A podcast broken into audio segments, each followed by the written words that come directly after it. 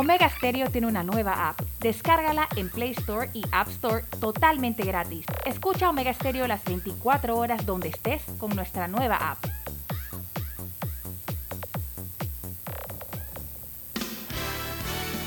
La mejor franja informativa matutina inicia a partir de este momento con un análisis completo del acontecer nacional e internacional. Noticiero Omega Estéreo.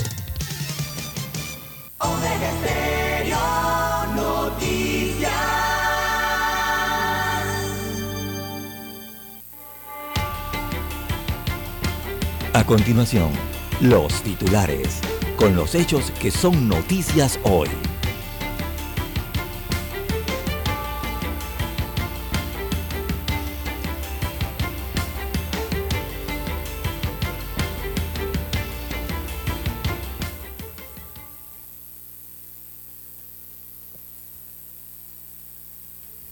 Maestros con buenos salarios, nivel educativo, aún con muchos retos por superar. Aunque los docentes en Panamá tienen el mejor eh, salario mínimo de la profesión en Latinoamérica, los parámetros internacionales apuntan a una educación de baja calidad. También inician los preparativos para la segunda fase de la mesa del diálogo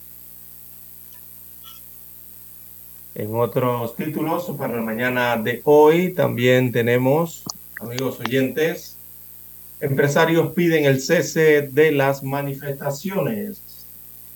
Enfatizan que no se puede permitir más cierre de calles que impidan a los estudiantes atender sus clases, a los pacientes llegar a sus citas y al productor a poner su cosecha en el mercado. Destaca hoy la Cámara de Comercio. También para hoy, amigos oyentes, eh, tenemos que usuarios de los corredores en Panamá adeudan 5.6 millones de dólares de peajes a la estatal ENA. Esto en cuanto a los corredores norte y sur y también el este. Delito perdido del caso Odebrecht bueno, por razones estratégicas, el Ministerio Público escogió perseguir los delitos de blanqueo de capitales y corrupción de servidores públicos en el caso eh, Odebrecht y dejó el de peculado para las investigaciones de expedientes específicos. También diputados buscan salvar eh, incentivos turísticos. Hay un proyecto de ley en la Asamblea Nacional y que al parecer se niega seguir la línea del Ejecutivo o del presidente de la República. También, amigos oyentes, eh, tenemos eh, para hoy, falleció la destacada socióloga y demógrafa Carmen Miró,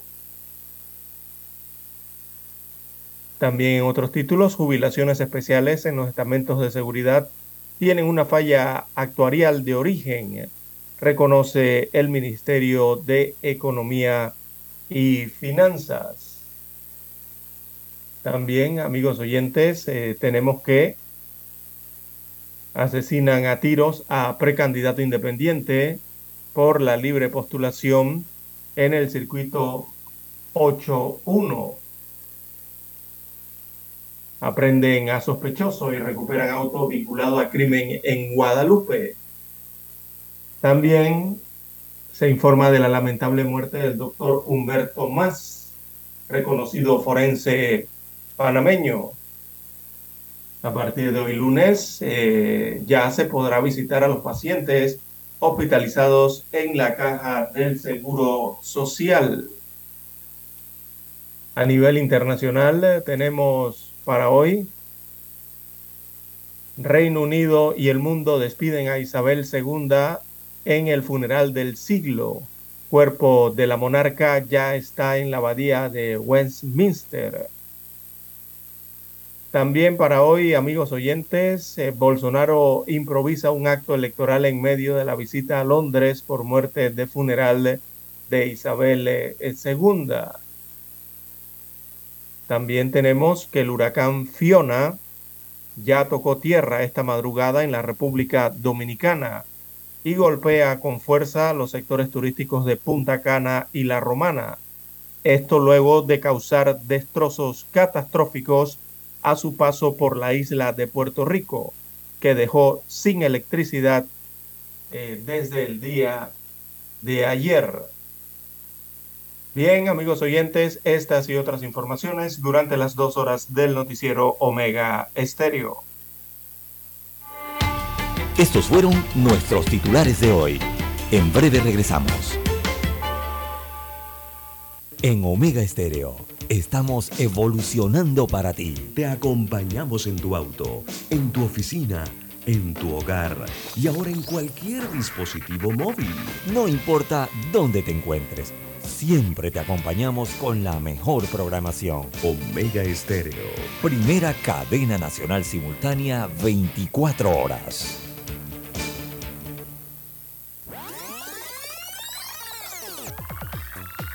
Omega Stereo tiene una nueva app. Descárgala en Play Store y App Store totalmente gratis. Escucha Omega Stereo las 24 horas donde estés con nuestra nueva app.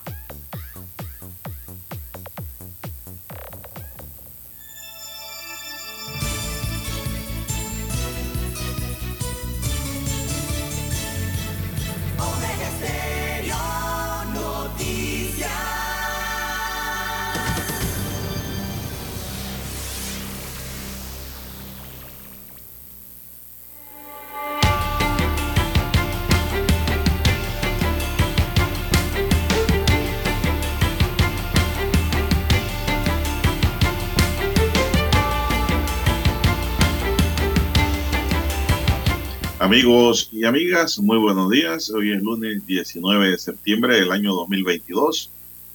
Daniel Arauz nos acompaña en el tablero de controles en la mesa informativa. Les saludamos. César Lara. Y Juan de Dios Hernández Sanjur para presentarle la noticia, los comentarios y los análisis de lo que pasa en Panamá y el mundo en dos horas de información, iniciando esta jornada como todos los días con fe y devoción, agradeciendo a Dios Todopoderoso por esa oportunidad que nos da de poder compartir una nueva mañana y de esta forma llegar hacia sus hogares, acompañarles en sus vehículos y en su puesto de trabajo y donde quiera que usted se encuentre a esta hora de la madrugada. Pedimos para todos salud, divino tesoro, seguridad y protección, sabiduría y mucha fe en Dios. Mi línea directa de comunicación en el WhatsApp doble seis catorce catorce cuarenta y cinco. Ahí me pueden escribir en mi línea directa de WhatsApp.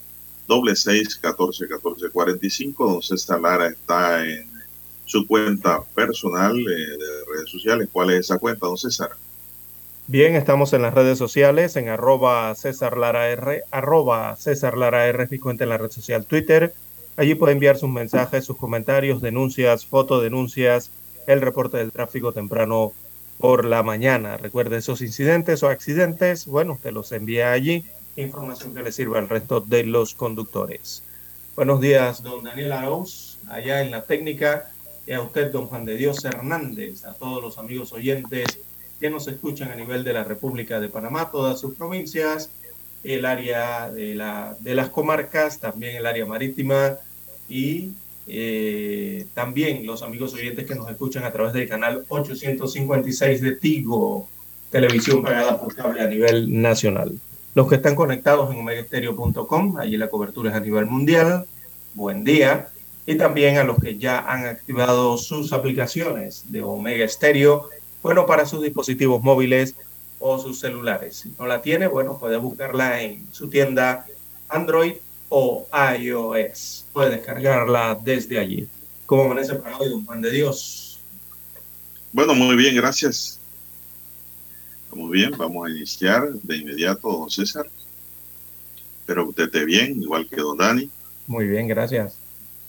Esto, óigame, a partir de hoy, la Caja de Seguro Social reactiva las visitas a pacientes hospitalizados a nivel nacional una reactivación pues que será muy importante, don César, para los pacientes de la caja, ya que una cosa es estar enfermo solo, sin visitas, o visitas restringidas a una visita más abierta, ¿no? Yo me imagino que esa visita va a tener cierto control, nada más. Determinada cantidad de personas, don César, no puede haber aglomeración. Y así tenemos que el director general de la Caja de Seguro Social, Enrique Lao Cortés, giró instrucciones a todas las unidades ejecutoras a nivel nacional para que se permita la visita a un familiar por paciente por día en las salas de hospitalización. Ahí está la clave, don César, como dijimos. Un familiar por paciente por día. La visita no podrá exceder a una hora, es otra regla. No puede exceder una hora. Y el familiar deberá cumplir con las medidas de bioseguridad como el uso obligatorio de la mascarilla, buena mascarilla, y el lavado de manos previo al ingreso a la sala.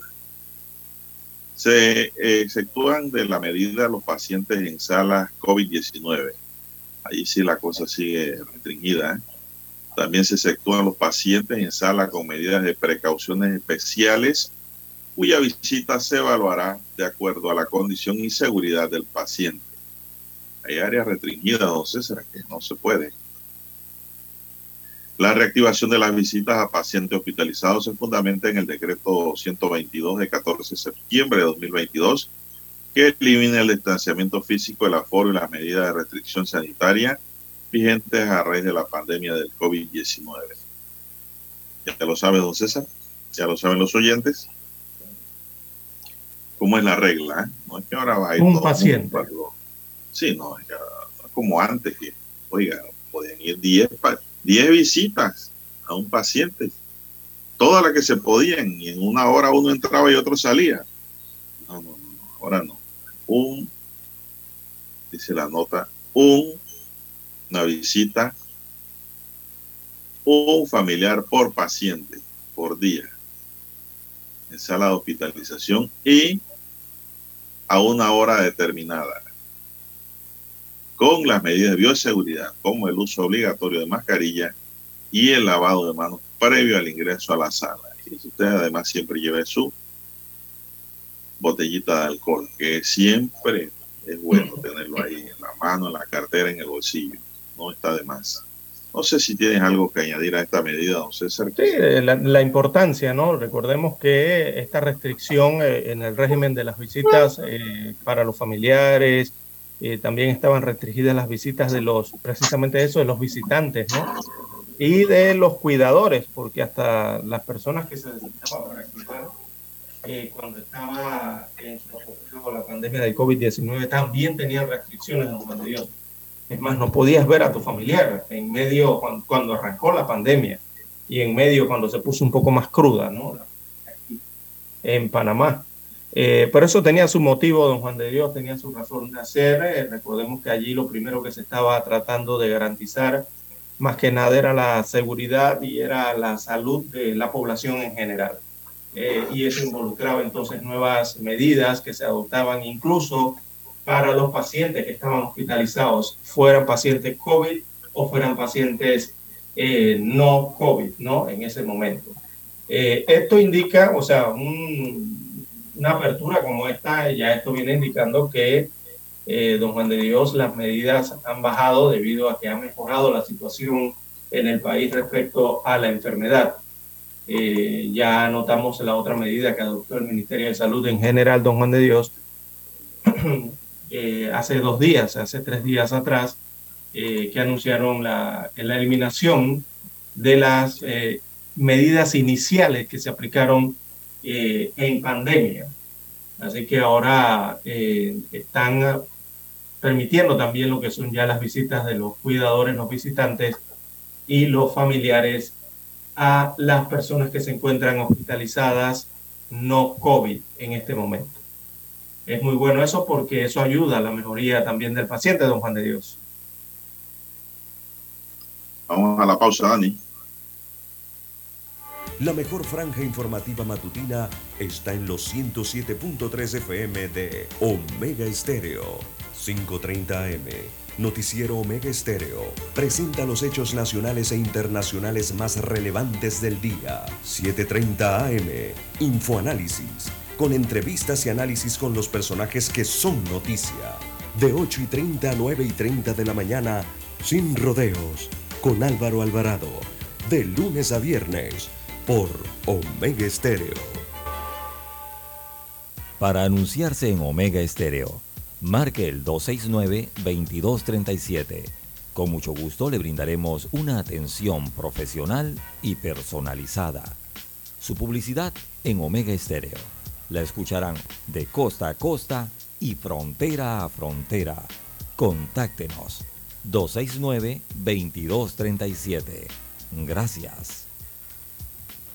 En centrales telefónicas, la casa del teléfono es tu mejor opción.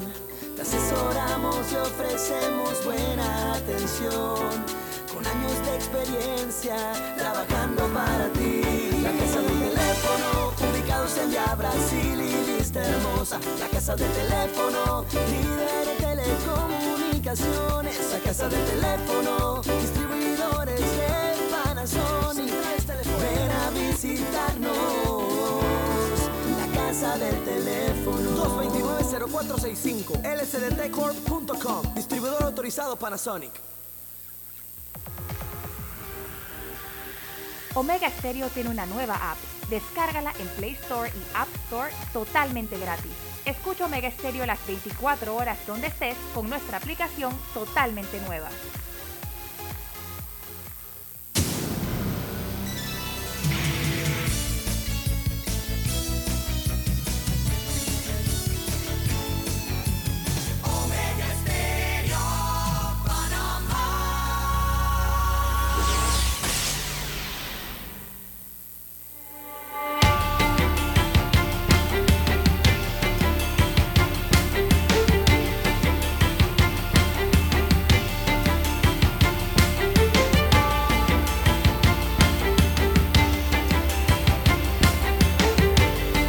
Bien, eh, señoras y señores, seguimos. Bueno, se registró el fin de semana, don César. Usted me estaba comentando, pues, un hecho de sangre, un hecho lamentable en Panamá Este. Y es que el hecho se perpetró la noche del sábado en los predios de un local en la Margarita de Chepo.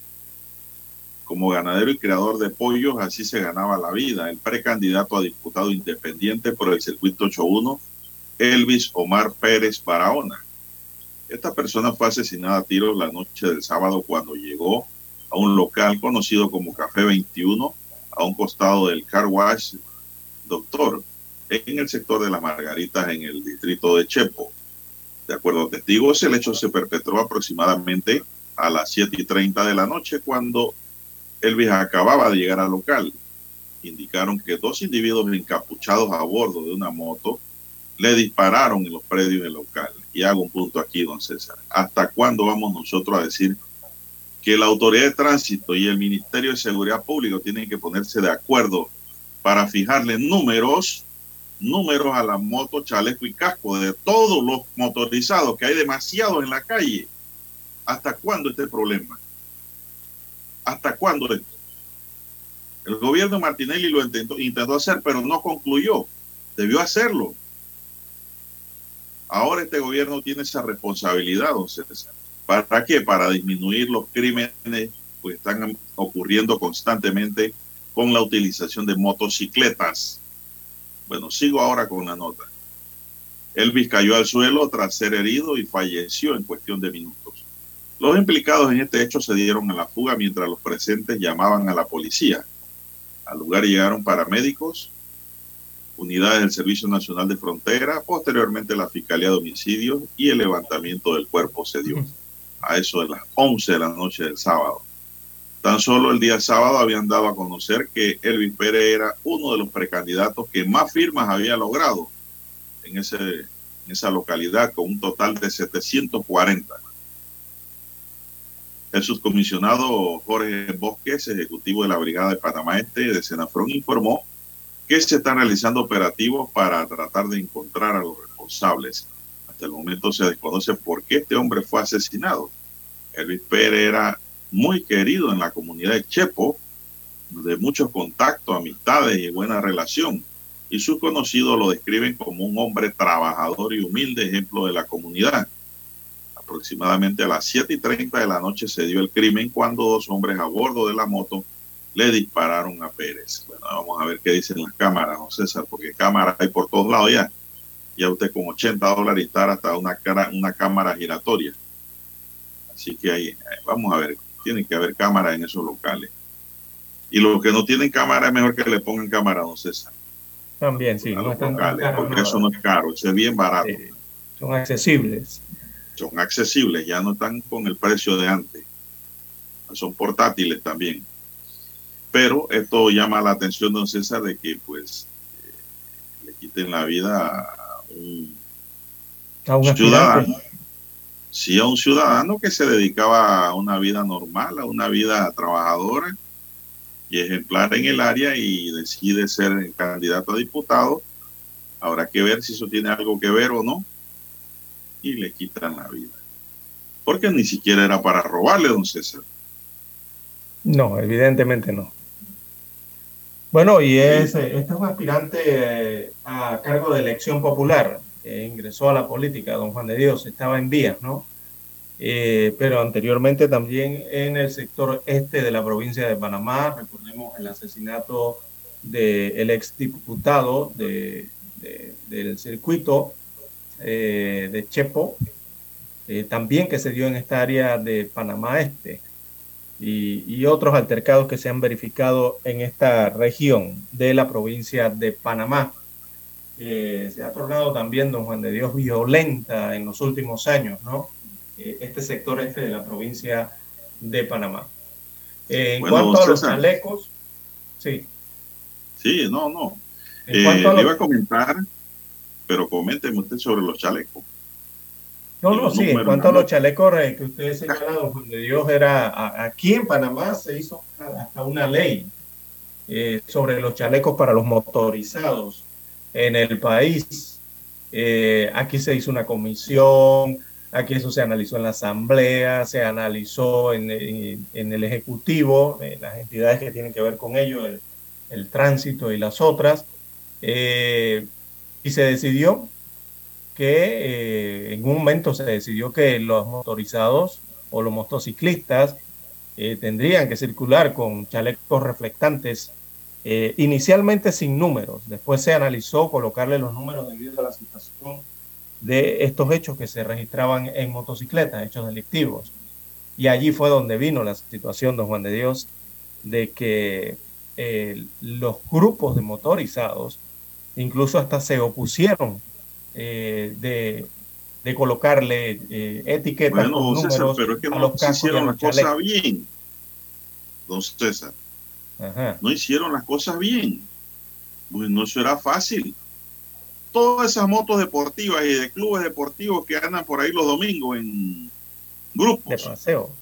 esas motos de paseo que son costosas, había que excluirlas de esa medida y punto. Nadie va a cometer un asesinato en una Harley Davidson. Esa una moto, una deportiva moto fina. de, de 15 Esa no la carga cualquier micho, ¿ah?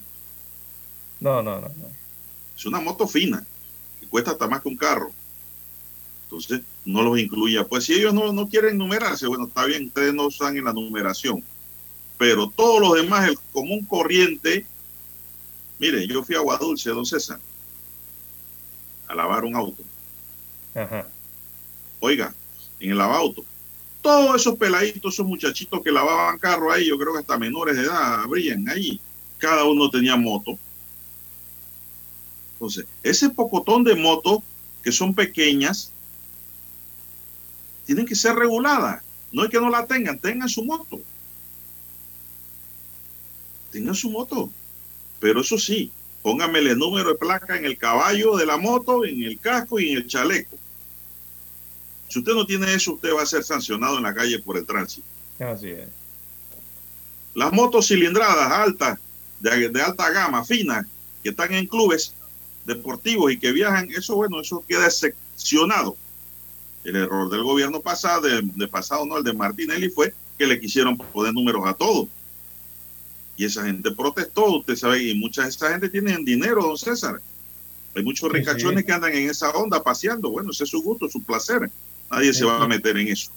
pero bueno, había que seccionarla. Pero esas motos chiquititas, no las mini motos, las motos chicas, común y corriente, había que ponerle, hay que ponerle número, no que había, hay que ponerle número. Y si este gobierno no lo hace, lo, lo haga el del 2024. Eso no tiene nada del otro mundo. Eso le da hasta legitimidad y le da tranquilidad a los mismos motorizados, que son personas serias que andan por la calle, que no andan en nada malo y se distinguen. Vamos a la pausa, Dani. Vamos a escuchar nuestro himno nacional.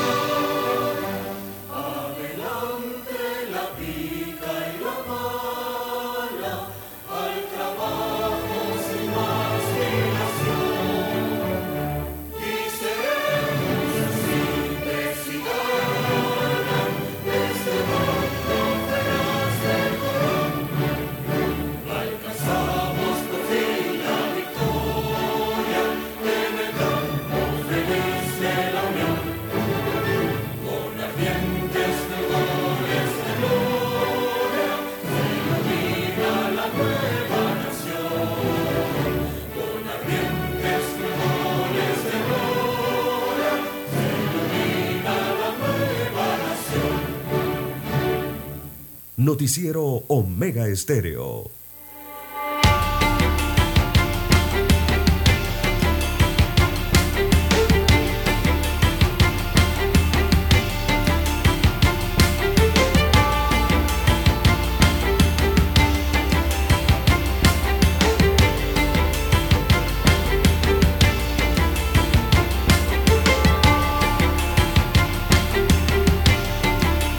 Continuamos, señoras y señores. Bueno, sobre ese tema de las motos, don César, y los asesinatos y los robos y todo lo que usted quiera que se cometen con este tipo de vehículos como instrumento de herramienta de trabajo para la huida, para la fuga. Eh, yo recuerdo que Mayín Correa, como me recuerda aquí Dani, presentó un, un proyecto de prohibir los pasajeros parrilleros en las motos, a excepción de la Policía Nacional. Y mucha gente empezó a quejarse, pero los que se quejaban ahí en realidad no eran los nacionales, don César, no eran los panameños, porque los panameños queremos controles. Eran extranjeros. Eran, son personas de otros países que andan en, pues, en este sistema de moto y parrilleros. Esto, yo creo que ahí se le pudo haber creado una excepción y ese proyecto yo creo que no es malo, ¿ah? eso hay que verlo también, hay que analizarlo que verlo porque si pienso que el parrillero es una mujer, bueno, me parece que hasta allá se puede ceder, don César, ¿qué te parece? bueno. yo me imagino que eh, muchos se quejaron porque su parejita viajaba con ellos, ¿no? Y, es verdad, bueno, quieren viajar en su moto, bueno, las mujeres pueden ir atrás. Deberían ir adelante, pero bueno, porque pero como no manejan, tienen que ir atrás, de parrillera. Y, pero yo creo que el tema de los números es primordial. Ese tema de la parrilla hay que analizarlo. Pero el tema de los números sí, yo creo que no tiene discusión, don César. Eso no tiene discusión. Solo hay que buscar las estadísticas de gente que han matado y se han escapado en moto, don César. Eso no tiene, no tiene discusión. Punto. Eso se hace ya. Listo. Si quiere andar en moto, bueno, asuma las reglas. Un país sin reglas no funciona. Un país sin leyes no funciona. No tiene democracia. No tiene participación. Y las reglas son las reglas y las reglas las pone el imperio de la ley a través del Estado, y su gobierno. Punto. Así, eso era tan sencillo como. El gobierno, por ejemplo, Nito Cortizo no se atreve a cortar una mata de tomate en el camino porque dice, ay, me, eso me revierte en contra en los votos. Y olvídense de eso, si están allí para gobernar y hacer la cosa bien te revierte tres, cuatro votos, pero te da ocho votos en otro lado, porque dice, oye, la gente dice, oye, esto que están haciendo está bien. La gente seria y honesta dice, no, ven, hay que aprobar esto. Esto es cuestión de concienciación, don Juan de Dios. Esto con una buena campaña de concienciación, eh, de seguro que es adoptado y es aceptado por los propios propietarios de motocicletas. Lo que pasa es que, bueno, a veces aquí tratan de implementar las César, las explican bien. Sin que se aprobara la norma. Sin que se aprobara la norma. Ya habían muchos motorizados que por su cuenta le habían puesto número a su chaleco y a su casco y a su caballo en la moto. Exactamente. En su carrocería. Sin que fuera una norma. ¿Qué indica eso? Que hay gente seria, don César. Hay gente que quiere que existan las normas de seguridad. Muchos. Pero no se aprobó nada porque eso fue todo a pique. Yo creo que eso hay que hacerlo, don César. Sí, claro. Eso hay que hacerlo. Eso se tiene que hacer. Lo mismo que los taxis. Los taxis deben tener el número de placa que tienen en la puerta, lo deben tener en el techo. Entonces, en el techo y en grande. Eso permite que si un helicóptero de la policía o lo que sea persigue a un taxi por los robos, lo distingue desde arriba. ¿Cierto o falso? Como en Estados Unidos. Así mismo es como los autobuses incluso, ¿no? Todo lo que es transporte de pasajeros debe tener número arriba en el techo también. Bien, son las seis, nueve minutos, don César, seis, nueve minutos en su noticiero Omega Estéreo, el primero con las últimas. Bueno, y la ola de criminalidad no para, don César, no se detiene. La retención de un autor en un modelo de auto sedán color blanco se dio eh, por estar presuntamente vinculado al homicidio de Mircea de Salcedo. Eh, los primeros resultados de la investigación son estas, con este nuevo episodio eh, de violencia que ocurrió en la chorrera, pues la policía está activada en ese sentido. Salcedo Palma fue asesinado de disparos el sábado mientras se encontraba en el patio de la casa en que vivía en calle La Polvoreda en Guadalupe. Hora después de este hecho, la policía ubicó el automóvil abandonado dentro de una finca en el corregimiento de Capira, en Lídice, y que presuntamente fue el utilizado por los sicarios para trasladarse a la chorrera. En el mismo sector aprendieron a uno de los sospechosos del crimen, según confirmó la policía a través del mayor Joel Hurtado, de la zona de policía de Chame. Fuentes policiales habían informado la tarde del sábado que Salcedo había migrado semanas atrás desde el distrito de Capira, intentando poner distancia entre él y quienes lo habían amenazado de muerte en ese corregimiento, distrito o corregimiento. Durante este año, en la provincia de Panamá Este se han registrado 32 homicidios, los cuales son investigados por la Fiscalía de Homicidio y Femicidio de Panamá Oeste. Bueno, hay un aprendido, que ver si tiene relación, don César, en la investigación con este homicidio. Lo que no nos dice la nota es si ese autor ha robado, hurtado cómo, la, cómo se trasladaron allí los criminales. Así es. Bien, las 6.11, 6.11 minutos de la mañana en todo el territorio nacional. También hay un aviso por tormentas, tormentas eléctricas, don Juan de Dios, amigos oyentes, y este es un aviso que viene desde el fin de semana hasta el miércoles 21 de septiembre. Así que las autoridades, eh, sobre todo de hidrometeorología de TESA, están haciendo el llamado eh, frente a este eh, informe y este aviso que se mantiene desde el mediodía del domingo y hasta la medianoche del 21 de septiembre. Es un aviso de vigilancia, también de monitoreo y es para las provincias y comarcas del país, así como los sectores marítimos. Esto ante la activación de zona de convergencia intertropical y baja presión que provocarán lluvias y tormentas en el país. Todo esto asociado a eh, que está interactuando esta zona de convergencia y de baja presión con eh, la zona de mal tiempo que está eh, afectando las Antillas Mayores, allá en República Dominicana, con el huracán Fiona, que es de categoría 1 y que, bueno, ya impactó el territorio de República Dominicana. Pero para acá, para Centroamérica, donde está Panamá, don Juan de Dios, recordemos que estamos en el Caribe, eh, las autoridades eh, señalan que las lluvias podrán alcanzar intensidad desde fuerte a muy fuerte y con descargas eléctricas frecuentes. No se descarta la posibilidad de presencia de ráfagas de viento. Así que hay posibilidades de, digamos, el aviso, esto da posibilidades de nuevos desbordamientos de ríos y también de posibles inundaciones en áreas pobladas, según destaca el aviso de ETESA. Esto está llamando a la prevención, a la población en Panamá, don Juan de Dios, por estas condiciones que se están presentando básicamente en el Caribe. Repetimos, la zona de convergencia intertropical actúa con otra zona de baja presión y se suma la zona de mal tiempo que genera el huracán Fiona de categoría 1 en República Dominicana. Esas tres condiciones en el área del Caribe eh, estarán afectando también a la República de Panamá con posibles tormentas eléctricas en estos eh, próximos días y también lluvias de intensidad eh, moderada a intensidad fuerte, posiblemente acompañadas con viento fuerte. Así que a tomar las precauciones. Bien, vamos a hacer otra pausa, don Dani, regresamos.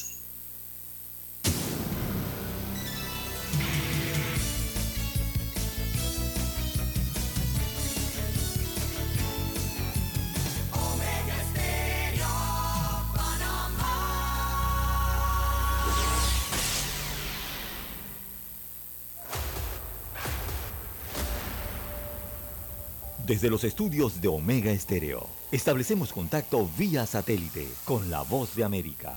Desde Washington, presentamos el reportaje internacional.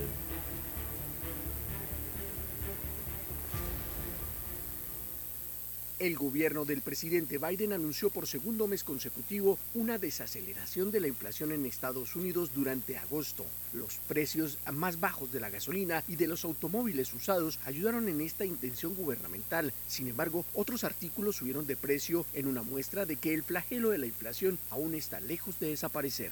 Según el informe, los precios al consumidor aumentaron en agosto un 8.3% en comparación con el mismo periodo de 2021. Este índice, que está muy por debajo del máximo histórico en cuatro décadas del 9,1% registrado en junio, sigue siendo preocupante para los especialistas que resaltan cómo los precios subyacentes, es decir, los que no tienen en cuenta el costo de los alimentos y la energía, subieron un 0.6% de julio a agosto, más de lo anticipado por algunos economistas y que podría ser una señal de la persistencia de la inflación en la economía estadounidense.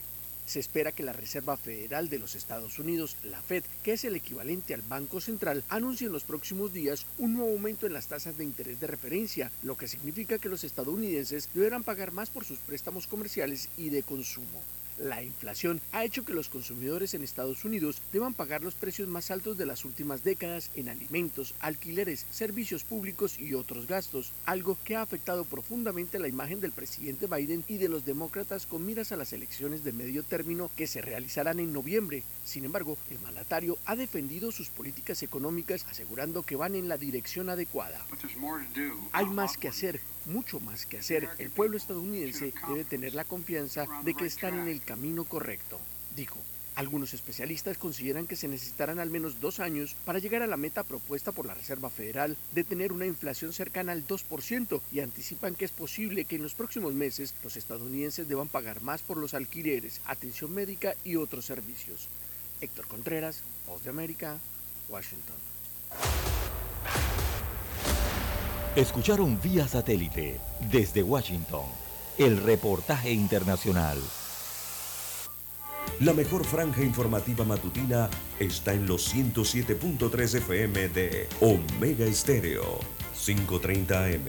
Noticiero Omega Estéreo presenta los hechos nacionales e internacionales más relevantes del día. 730 AM. Infoanálisis, con entrevistas y análisis con los personajes que son noticia.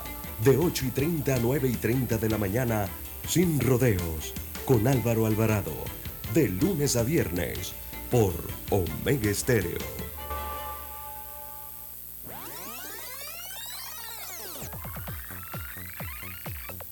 Omega Stereo tiene una nueva app. Descárgala en Play Store y App Store totalmente gratis. Escucha Omega Stereo las 24 horas donde estés con nuestra aplicación 100% renovada. Noticiero Omega Estéreo.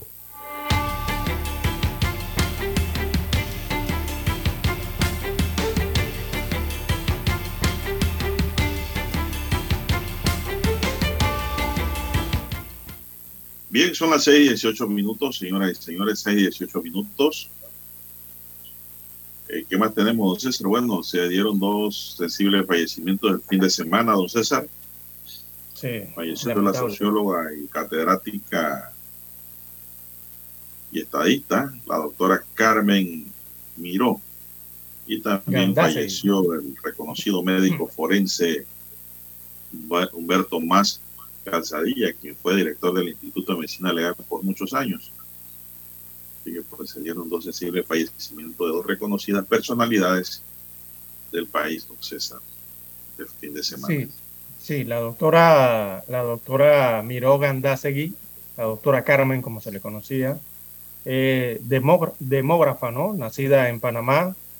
Ella murió a los 103 años de edad de la fecha, de los años de fallecimiento, ¿no?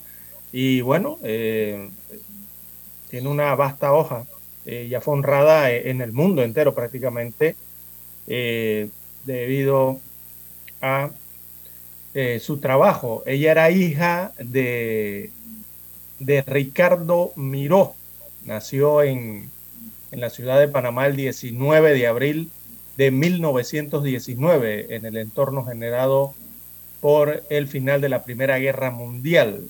Así que esta panameña eh, fue parte del Instituto Nacional, se, educó allí, también egresó de la Universidad de Panamá y eh, fue integrante del Frente Patriótico de la Juventud surgido de las movilizaciones en rechazo del convenio base de las bases de aquellos años. Muchos recordarán el Philos Heinz, en diciembre de 1947. Ella formó parte de la juventud que estuvo en ese momento. Así que tiene una destacada hoja de vida, don Juan de Dios, eh, doña Carmen Miró Gandásegui, socióloga, estadística y también demógrafa. Eh, fue directora del Instituto IDEN y también del Instituto de el INEC, de la Contraloría General de, de la República, profesora galardonada por las Naciones Unidas eh, y bueno, un sinnúmero eh, de premios y reconocimientos a nivel nacional como también a nivel internacional. Ella lamentablemente falleció a los 103 años de edad. Bueno, pasa su alma, Bien, en otros temas, don César, para esta mañana la Arquidiócesis de Panamá convocó este domingo al inicio de la segunda fase del denominado Diálogo por Panamá, el cual afirma está abierto a la participación de todos los representantes de la sociedad.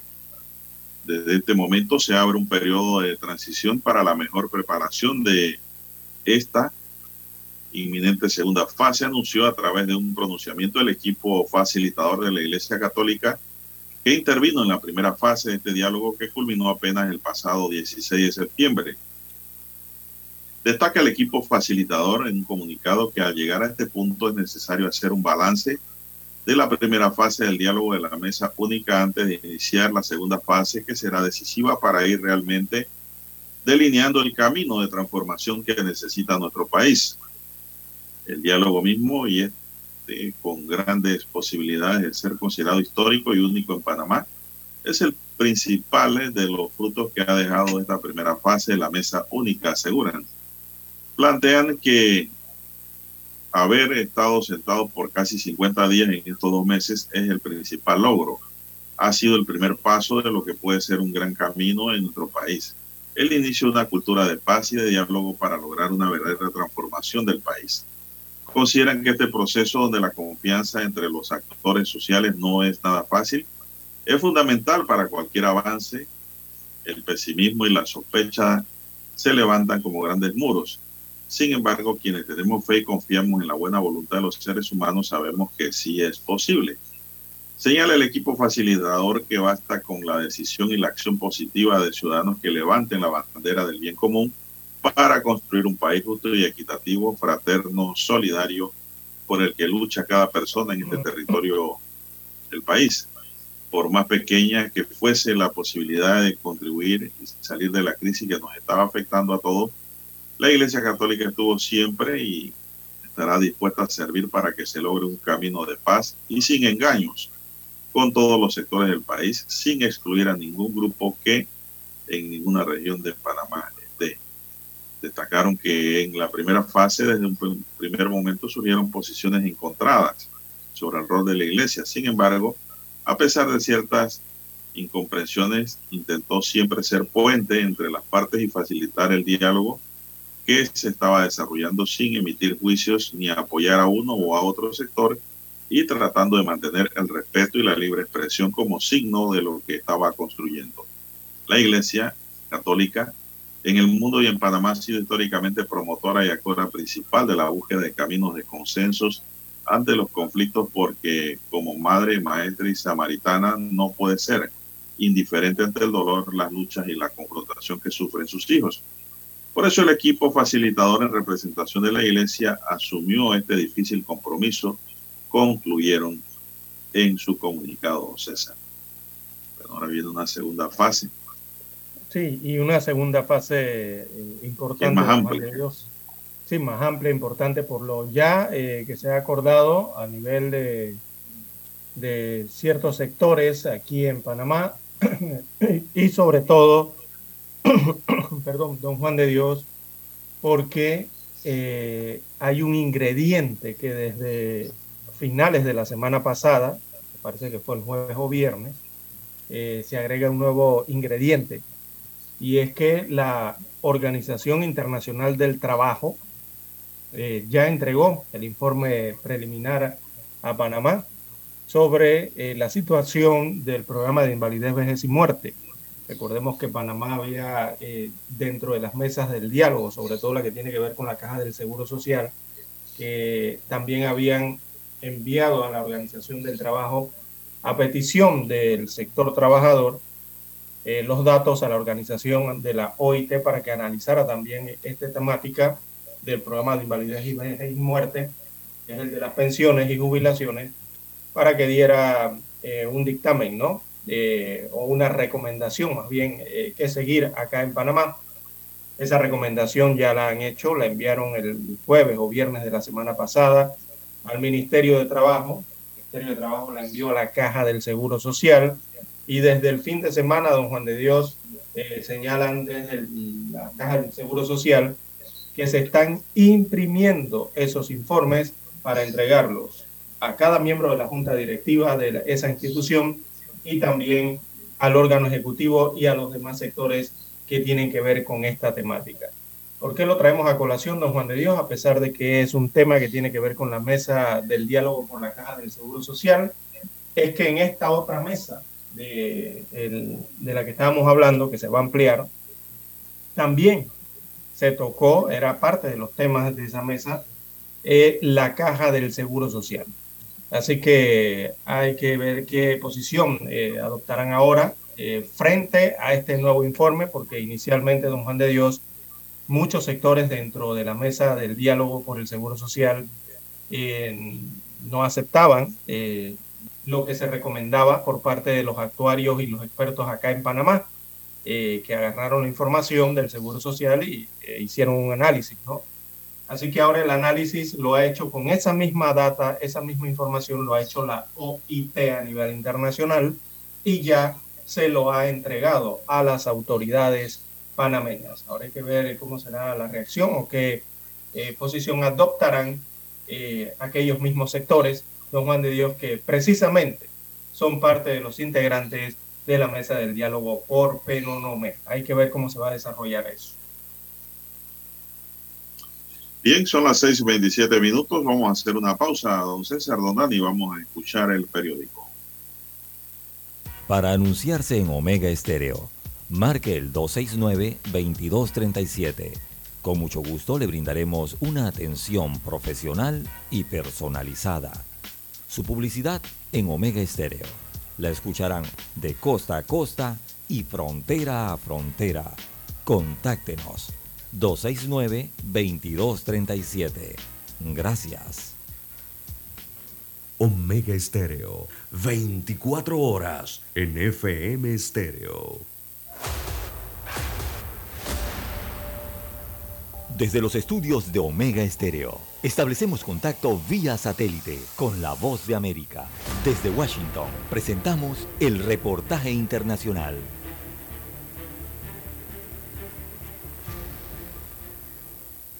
La presencia en Colombia de bandas criminales venezolanas como el Tren de Aragua y los Maracuchos, que buscan apoderarse del tráfico de estupefacientes y otros negocios ilegales, ha generado una cruenta guerra con las organizaciones locales, que ya deja solo en Bogotá 23 personas asesinadas en los últimos días, cuyos cuerpos han sido hallados en vías públicas con signos de tortura y sevicia. Néstor Rosanía, experto en seguridad, explica que este es un modus operandi del Tren de Aragua, que desde Venezuela se ha extendido por varios países de Sudamérica.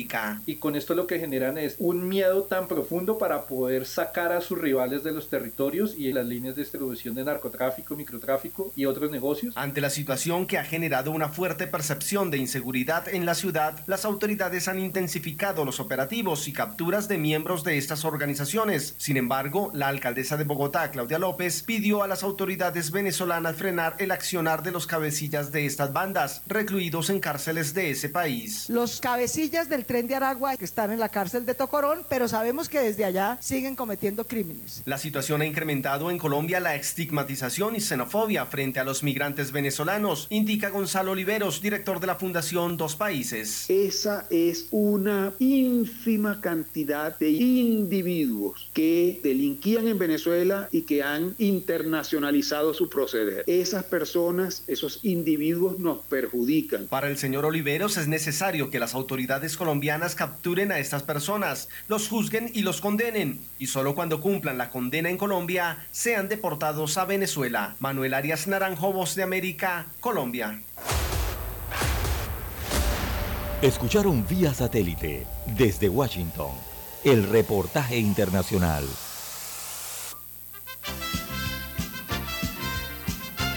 Infoanálisis, de lunes a viernes de 7 y 30 a 8 y 30 de la mañana por los 107.3 FM de Omega Estéreo. Con Guillermo Antonio Adames, Rubén Darío Murgas, Camila Adames Arias y Milton Enríquez. Infoanálisis, el programa para gente inteligente como usted.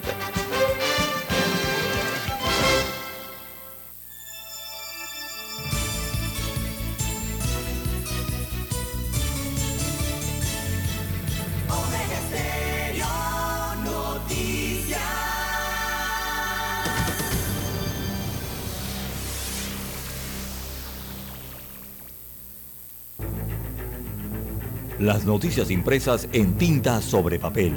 Con ustedes. Escuchando el periódico. Los titulares de las primeras planas de los diarios estándares de circulación en Panamá.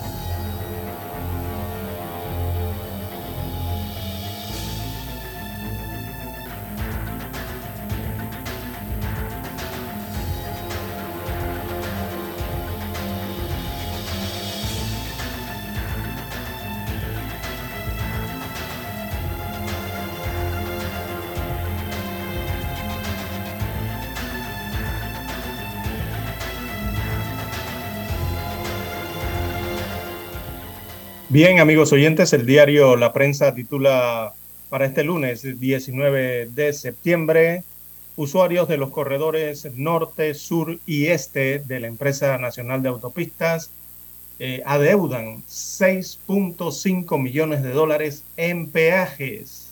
Así es, eso es lo que le deben a la estatal ENA. Se tratan de los conductores que utilizan las autopistas sin saldo en sus Panapás. En otro de los títulos eh, del diario La Prensa para hoy, el delito perdido del caso de Brecht. Hay análisis del abogado Rodrigo Noriega. Por razones estratégicas, el Ministerio Público escogió perseguir los delitos de blanqueo de capitales y corrupción de servidores públicos en el caso de Brecht y dejó el de peculado para las investigaciones de expedientes específicos.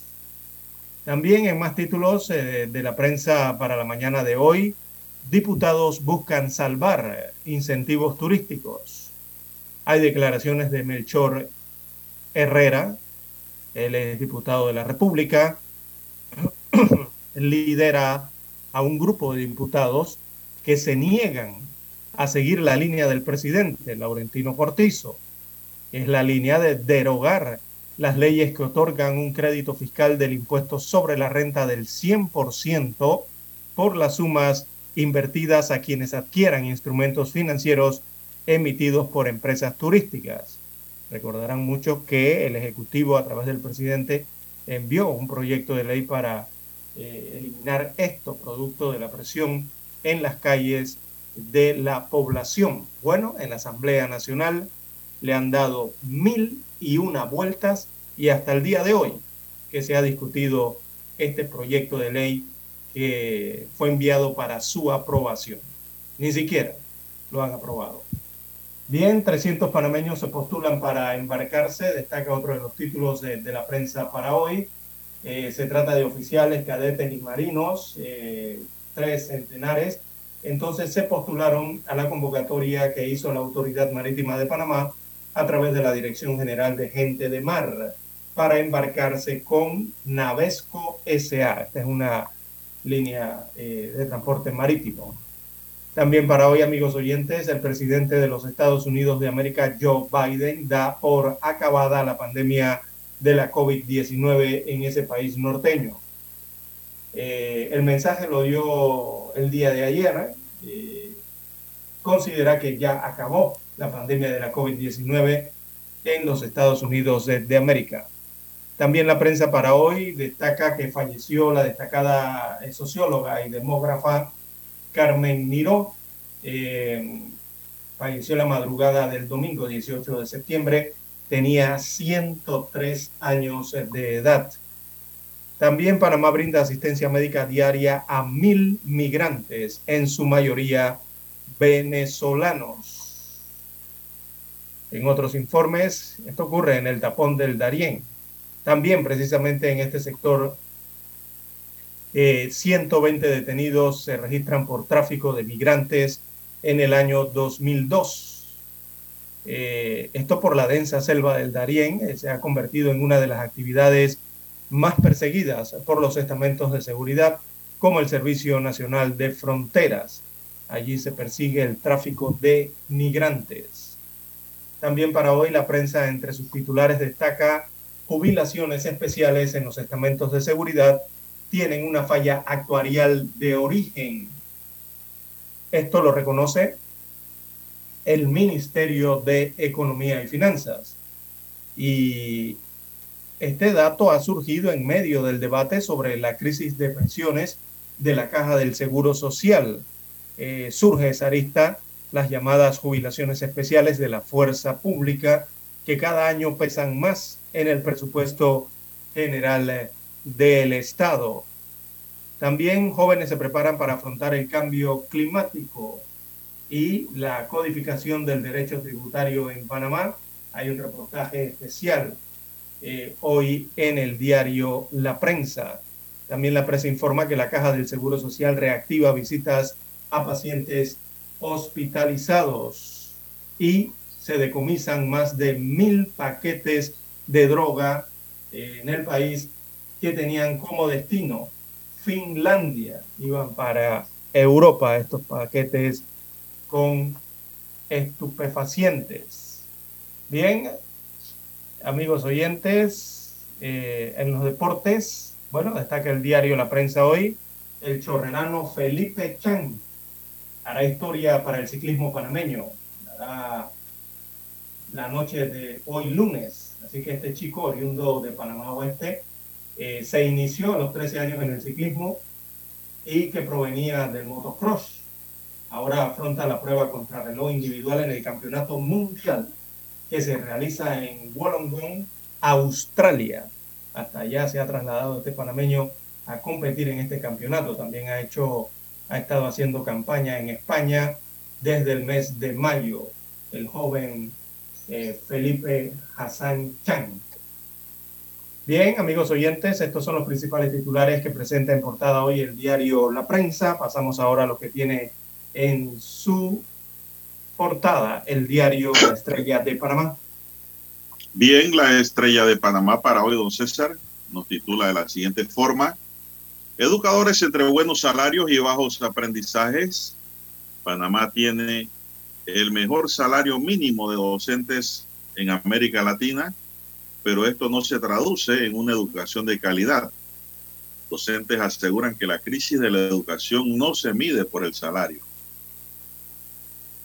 En otros titulares, tenemos para hoy, empresarios piden la participación de todos en temas clave del país.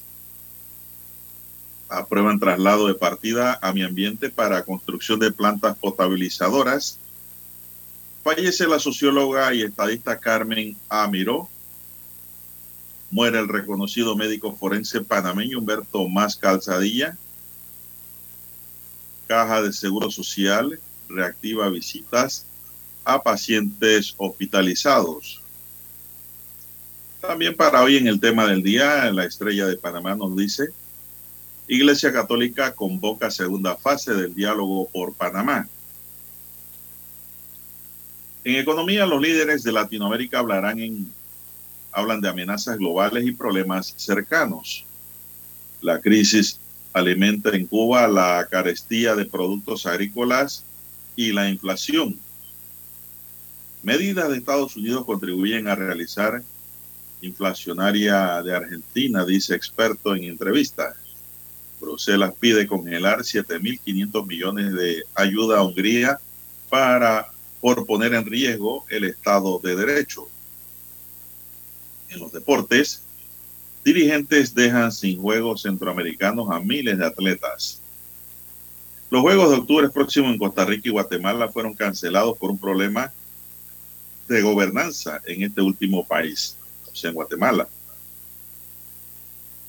La pegada del Madrid desborda al Atlético, aún sin Benzema fuera del derby y el Real Madrid es poderoso en su transición ofensiva, en su pegada en los factores más fundamentales que determinan las victorias.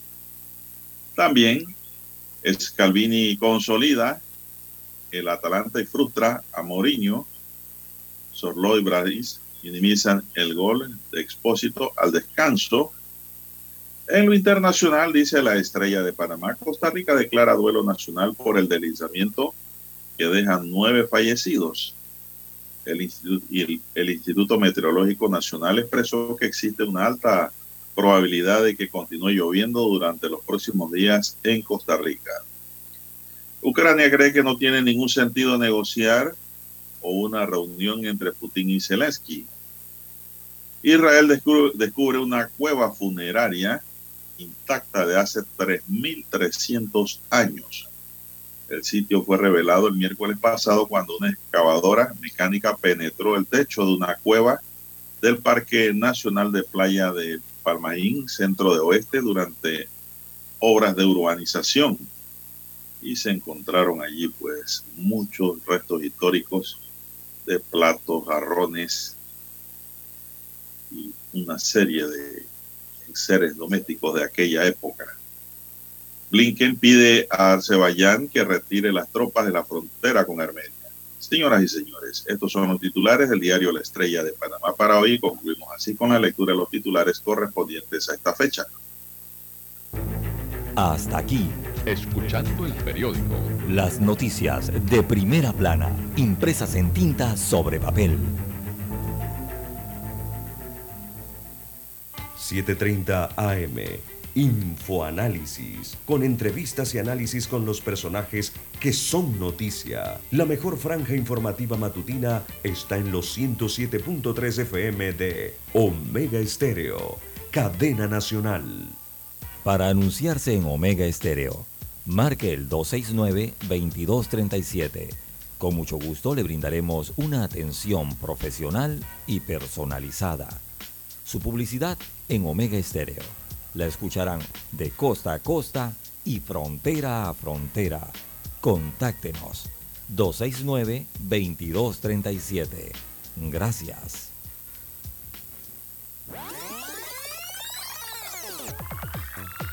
Omega Stereo tiene una nueva app. Descárgala en Play Store y App Store totalmente gratis. Escucha Omega Stereo las 24 horas donde estés con nuestra nueva app. Noticiero Omega Estéreo. Desde los estudios de Omega Estéreo, establecemos contacto vía satélite con la voz de América. Desde Washington, presentamos el reportaje internacional.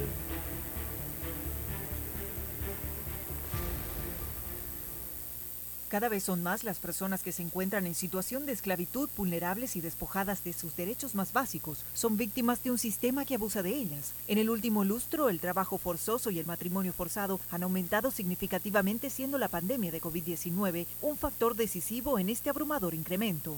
Según refleja un informe publicado por la Organización Internacional del Trabajo en colaboración con Walkree y la Organización Internacional para las Migraciones, actualmente habría más de 50 millones de personas en situación de esclavitud, o lo que es lo mismo, una de cada 150 personas en el mundo sufre la realidad de vivir bajo el yugo de una esclavitud moderna. Lamentablemente en el horizonte no se vislumbra esperanza y es que la tendencia actual evidencia un preocupante deterioro de la situación en la que los conflictos armados y el cambio climático están provocando una interrupción sin precedentes en el trabajo y la educación de millones de personas. Además, la pobreza extrema exacerbada por la crisis alimentaria actual y los efectos del cambio climático empujan a millones de personas a migrar de forma insegura e ilegal, poniéndose en riesgo de ser víctimas de redes mafiosas que promueven diferentes formas de esclavitud moderna.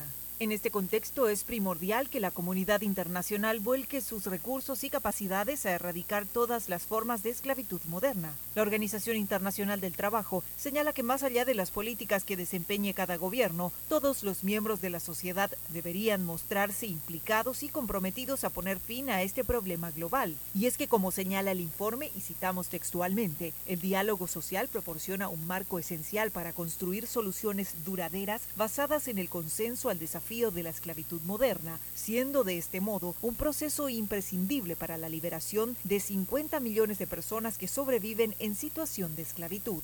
Belén Mora, Voz de América, Washington. Escucharon vía satélite desde Washington el reportaje internacional. La mejor franja informativa matutina está en los 107.3 FM de Omega Estéreo. 5.30 AM.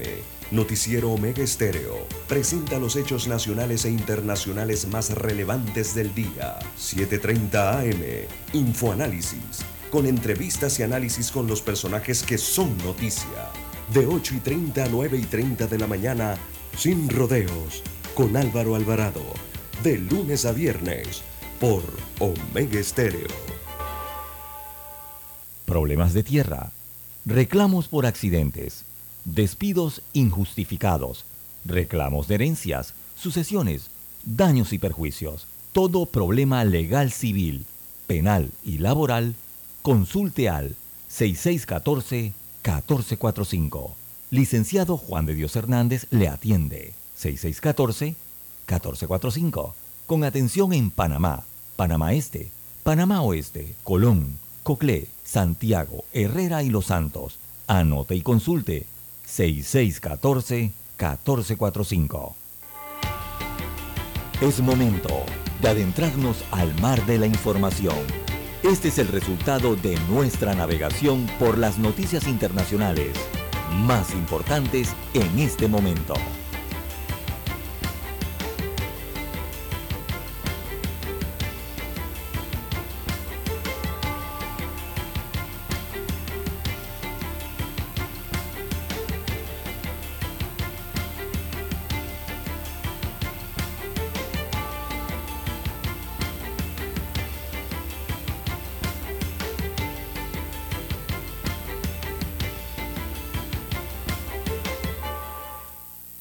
Señoras y señores, son las 6:47 minutos. Bueno, el día está nublado hoy, César, acá en Ciudad Capital.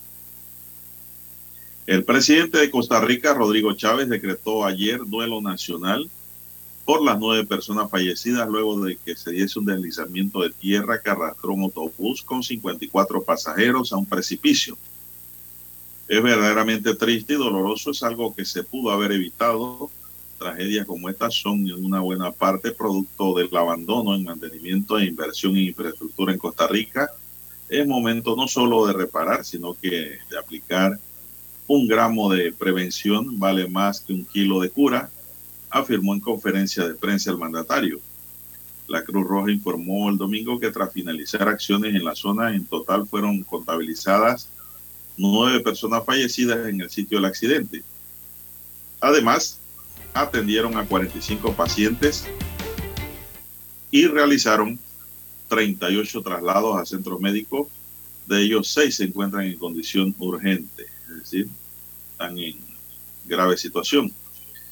El autobús de la empresa Alfaro hacía el sábado una ruta sobre la carretera interamericana entre la capital San José y la provincia de Guanacaste al oeste cuando fue arrastrado por el derrumbe de material en una zona montañosa conocida como Cambronero en la localidad de San Ramón, provincia de La Juela Centro.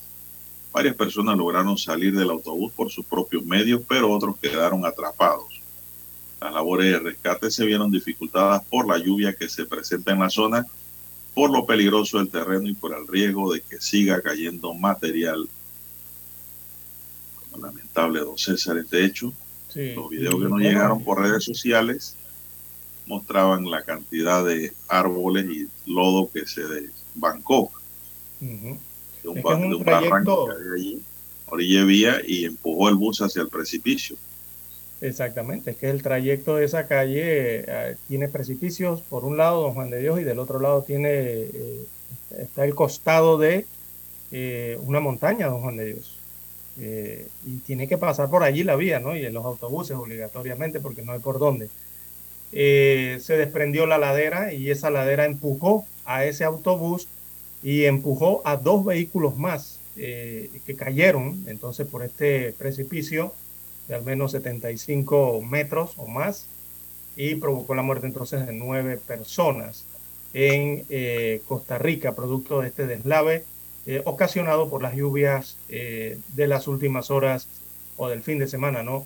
En este hermano país. Eh, así fue que ocurrió el accidente, don Juan de Dios.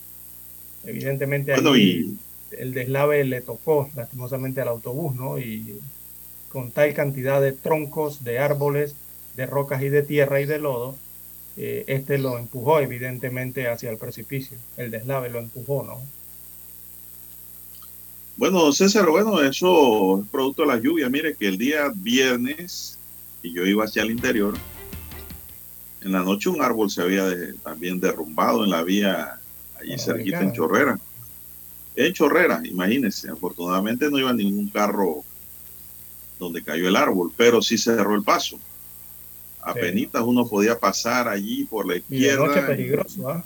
Sí, el árbol estaba en plena vía con el aguacero que cayó el viernes que inundó toda esa área de chorrera de lo que es el intercambiador hacia más adelante también. Todo. El aguacero es muy fuerte. Hay que tener cuidado también. Bueno, y República Dominicana se prepara para el paso en las próximas horas del huracán Fiona. Ya, ya lo golpeó. Ya lo golpeó. Cuénteme usted porque tiene mejor actualización. ¿Qué ha, qué ha ocurrido con esos golpes? Bueno, ya tocó tierra eh, el huracán Fiona en República Dominicana, don Juan de Dios, luego de haber pasado por y haber tocado también la isla de Puerto Rico, en donde dejó don Juan de Dios eh, múltiples eh, destrozos, eh, para algunos catastróficos en la isla de Puerto Rico. Los dejó completamente sin el fluido eléctrico a toda la isla del encanto. Esta, este huracán Fiona, cuando pasó por Puerto Rico. Eh, allí llegó su trayecto cerca a Isla Mona, entró entonces a República Dominicana la madrugada de hoy y golpea con fuerza eh, sectores turísticos. Don Juan de Dios entró por el lado este de la provincia, eh, perdón, de República Dominicana, que es el sector de la isla donde se encuentra la mayor área turística de República Dominicana. Así que allí entonces está afectando, está golpeando a Punta Cana, muy reconocido, y también la Romana y otros sectores, eh, Samaná y otros lugares ¿no? de República Dominicana. Eh, esto con fuertes vientos eh, durante la madrugada de hoy. Así que Fiona avanza según el satélite eh, por la costa, eh, por el lado de la costa noreste de República Dominicana. Se prevé que en las próximas horas entonces vuelva a tomar las aguas del Caribe con rumbo norte. Así que está afectando en estos momentos a República Dominicana este huracán que entró con intensidad o grado 1. Bueno, César, también tenemos que la agencia, está viendo una caricatura aquí del siglo, muy jocosa. Ahora se la voy a comentar. ¿eh?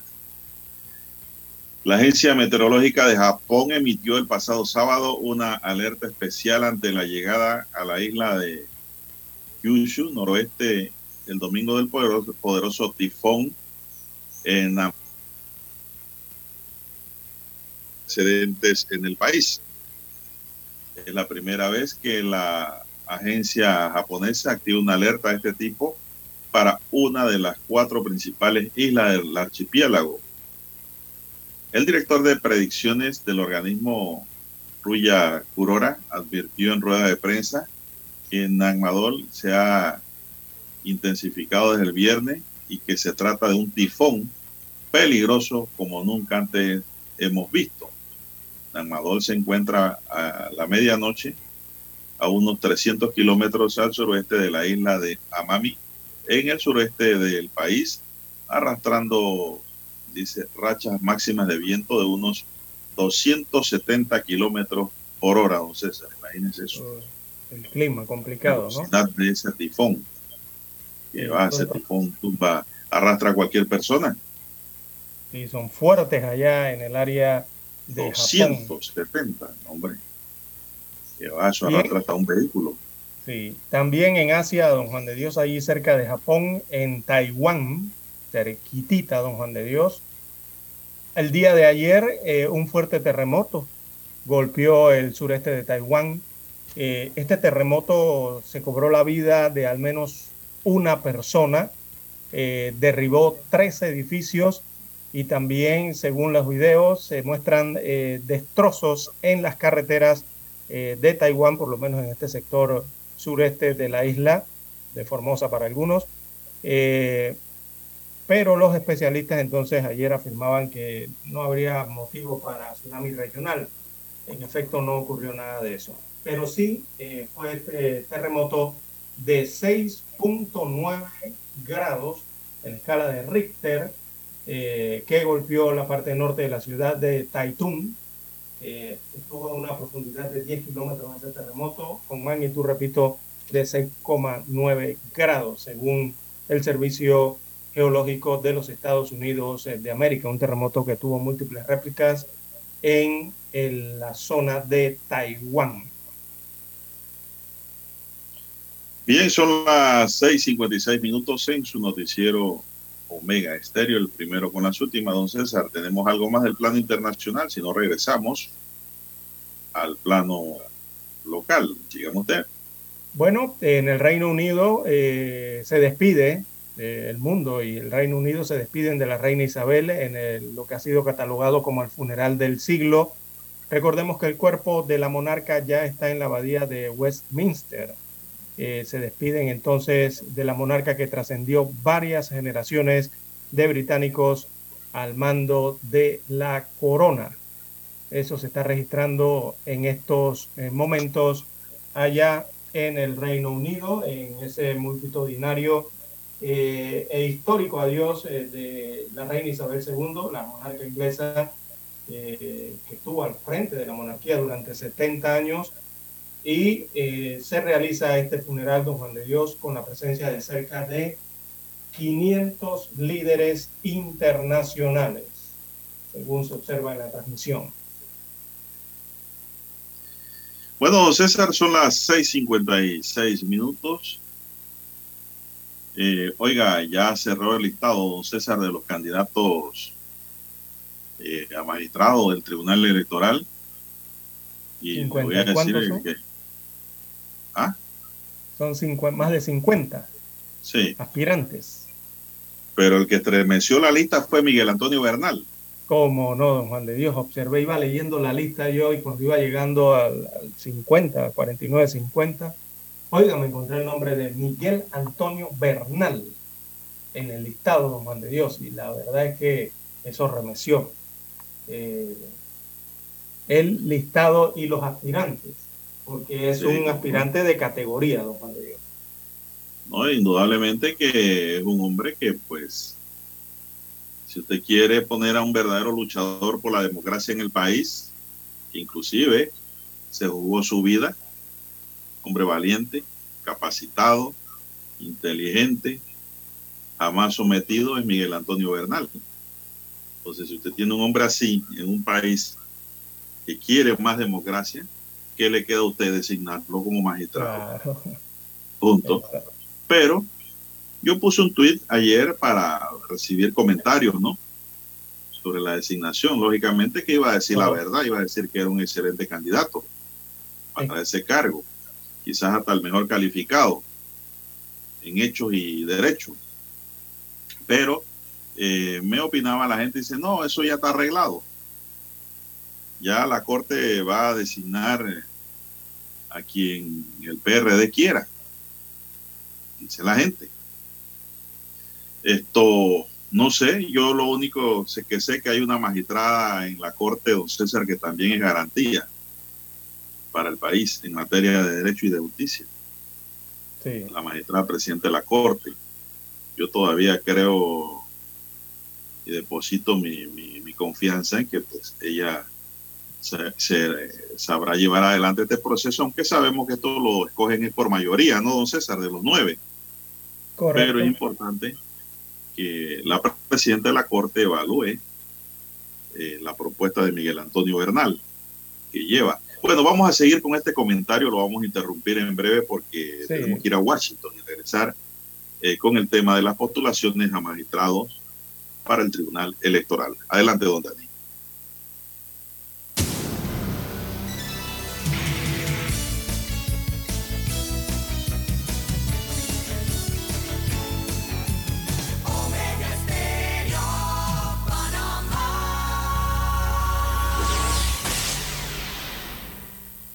El satélite indica que es momento de nuestra conexión. Desde Washington vía satélite y para Omega Estéreo Panamá, buenos días América.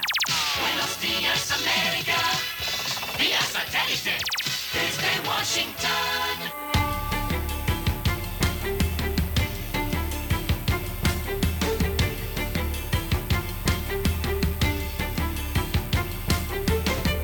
Desde Washington les informa Henry Llanos.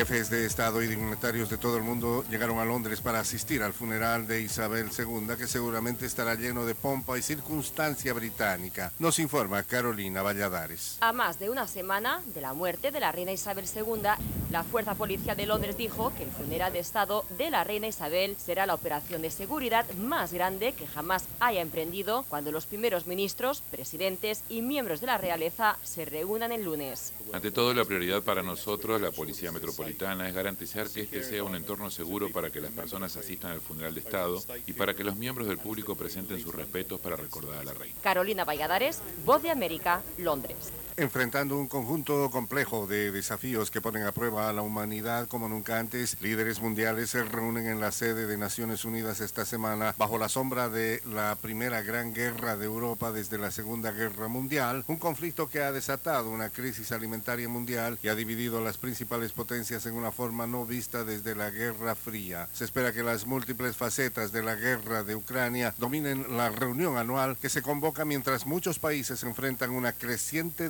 desigualdad. El anuncio del presidente de El Salvador, Nayib Bukele, de postularse a la reelección aviva las opiniones jurídicas y políticas. Nos informa Neri Mabel Reyes. El debate sobre la legitimidad de la decisión del presidente de El Salvador, Nayib Bukele, para postularse a la reelección en los comicios generales de 2024 tiene como base el artículo 152 de la Constitución del país que establece que no puede optar a la presidencia quien haya desempeñado este cargo por seis meses consecutivos durante el periodo inmediato anterior. Fue la Sala de lo Constitucional de la Corte Suprema de Justicia la que emitió la sentencia para avalar que el presidente Bukele pueda reelegirse. Nerima del Reyes, Voz de América, El Salvador. Un misil ruso golpeó hoy lunes un edificio cerca de una central nuclear en el sur de Ucrania sin causar daños en los reactores, pero sí en otras instalaciones industriales, en lo que el operador nuclear ucraniano calificó como un acto de terrorismo nuclear. Energoatom, que gestiona las centrales nucleares ucranianas, dijo que el ataque de hoy lunes por la mañana había alcanzado un complejo industrial donde se encuentra la central nuclear de Pivdenukrensk. Desde Washington vía satélite y para Omega Estéreo de Panamá hemos presentado Buenos Días América. Buenos días América, vía satélite desde Washington. La mejor franja informativa matutina está en los 107.3 FM de Omega Estéreo, 530 AM. Noticiero Omega Estéreo presenta los hechos nacionales e internacionales más relevantes del día. 7:30 AM. Infoanálisis. Con entrevistas y análisis con los personajes que son noticia. De 8 y 30 a 9 y 30 de la mañana. Sin rodeos. Con Álvaro Alvarado. De lunes a viernes. Por Omega Estéreo. Problemas de tierra. Reclamos por accidentes despidos injustificados, reclamos de herencias, sucesiones, daños y perjuicios. Todo problema legal civil, penal y laboral, consulte al 6614-1445. Licenciado Juan de Dios Hernández le atiende. 6614-1445. Con atención en Panamá, Panamá Este, Panamá Oeste, Colón, Coclé, Santiago, Herrera y Los Santos. Anote y consulte 6614-1445.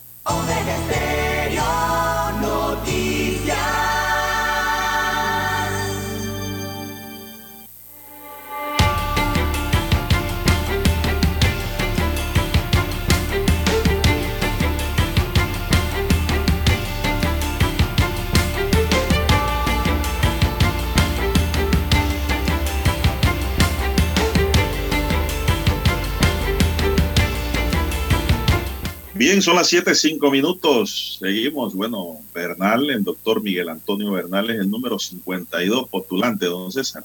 De 55 en total que presentaron hasta el viernes en horas de la tarde eh, su documentación. 55 Algunos veo ahí en el comunicado del órgano judicial que algunos, don César, no presentaron su completo.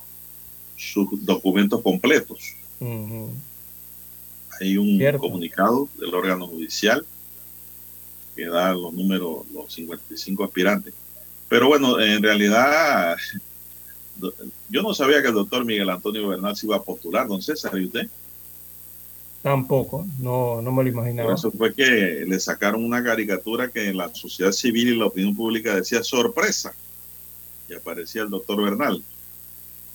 Y hoy el siglo pues saca otra caricatura, don César, de Delmiro, que dice aquí un muñequito dibujado que yo supongo, no estoy seguro, que debe ser el magistrado Arrocha, que dice, ¿qué opinas? Le dice a la presidenta de la Corte, ¿qué opinas de Bernal para magistrado del Tribunal Electoral? Ella responde, no creo que el poder económico y los partidos políticos lo vayan a escoger, dice ella. Yo me iría por lo tradicional, dice en la caricatura. Esto, bueno, y allí al frente están los candidatos, ¿no? Hay uno que tiene atrás un eje mecánico, así que le ponen a los robots. Hay otro que es un ratón, bien vestido, bien combinado, don César, pero con la cara de ratón y las orejas, ¿no? Al lado ponen al doctor Miguel Antonio Bernal, bien entogado, con pintas de magistrado, y al lado derecho uno ahí tirado al piso, con la lengua afuera. Eso, supuestamente yo entiendo que son los candidatos, no la representatividad de los candidatos. Pero esto, la caricatura lo que da a entender, don César, es que como que, eh, aunque Bernal pudiera ser el mejor calificado para ese cargo en estos momentos, que el país está en crisis política, económica y social, eh, hay muchos intereses de por medio. Y por lo tradicional y lo político, pues, eh, pudiera ocurrir que gane otra persona. Sí, Así pusieron en redes sociales, don César. sí, es que se Y nota en la lista. Y muchos me decían ya que ya habían bendecido, ya, ya, ya, ya no es bendecido, don César, a- eh, algunas primeras personas. Ahora hablan de los bendecidos que pudieran ser el doctor Harry Mitchell, que es asesor de Nito Cortizo, Sí, o la licenciada Elsa Fernández, que es la directora del ANTAI. Fue la última que presentó los papeles a- en último momento, la es. número 55. Y, Y es que son que personas nota, ¿no? afines al PRD. Sí, allí también observo eh, que está en el listado, este me parece que es un ex diputado, Frías, eh, de, también, ¿no? Hay un ex diputado allí. Pero lo que sí noto, don Juan de Dios, es que en la lista eh, la mayoría de los nombres, bueno, hay buen porcentaje de nombres que son eh, ciudadanos y profesionales que también presentaron sus papeles para la escogencia eh, cuando los magistrados, se acuerda de la Corte Suprema de Justicia. Aquí en este listado para el magistrado del Tribunal Electoral también hay varios de esos nombres, eh, que también ya pasaron una comisión, los No, analizaron, ahí, o sea, ahí- ahí- todo ahí- aquel proceso. le, le voy a decir que no. Aunque- hay- hay gente allí de buen peso. Sí, que y hay nuevos también. Sí, sí, aquí saltan a la vista las novedades, como ya lo Sin vinculaciones Miguel Antonio políticas, Bernal, ¿no? eh, Miguel Antonio Bernal y para mí entender aquí rápidamente son los que saltan a la vista son eh, Miguel Antonio Bernal y Harley Mitchell, evidentemente allí clarito, ¿no? Como que esa pudiera ser la pelea de Canelo Álvarez con Triple G. ¿Usted la vio el sábado? Eh, no, no, no tuve ocasión, don Juan de Dios, de ver esa pelea. Bueno, la Ah, no. verdad es que lo que tiene que ver con Canelo yo no le tomo Usted no, usted no le gustan los deportes, hombre. No, sí me gusta el boxeo, pero cuando sé que van a ser buenas peleas, no Juan de Dios. Pero esto de que, eh, mire, desde que este mexicano hizo aquel tanto bombo y platillo con una firma de un contrato con una promotora que le garantizaba y le decían fecha exacta y quiénes iban a ser sus contrincantes con años de antelación. ¿Te acuerdas ese contrato que él hizo? que le decía tú vas a boxear con cinco, con ocho boxeadores, tal fecha y para tal año. Eh, y ya tenían las bolsas incluso millonarias allí distribuidas.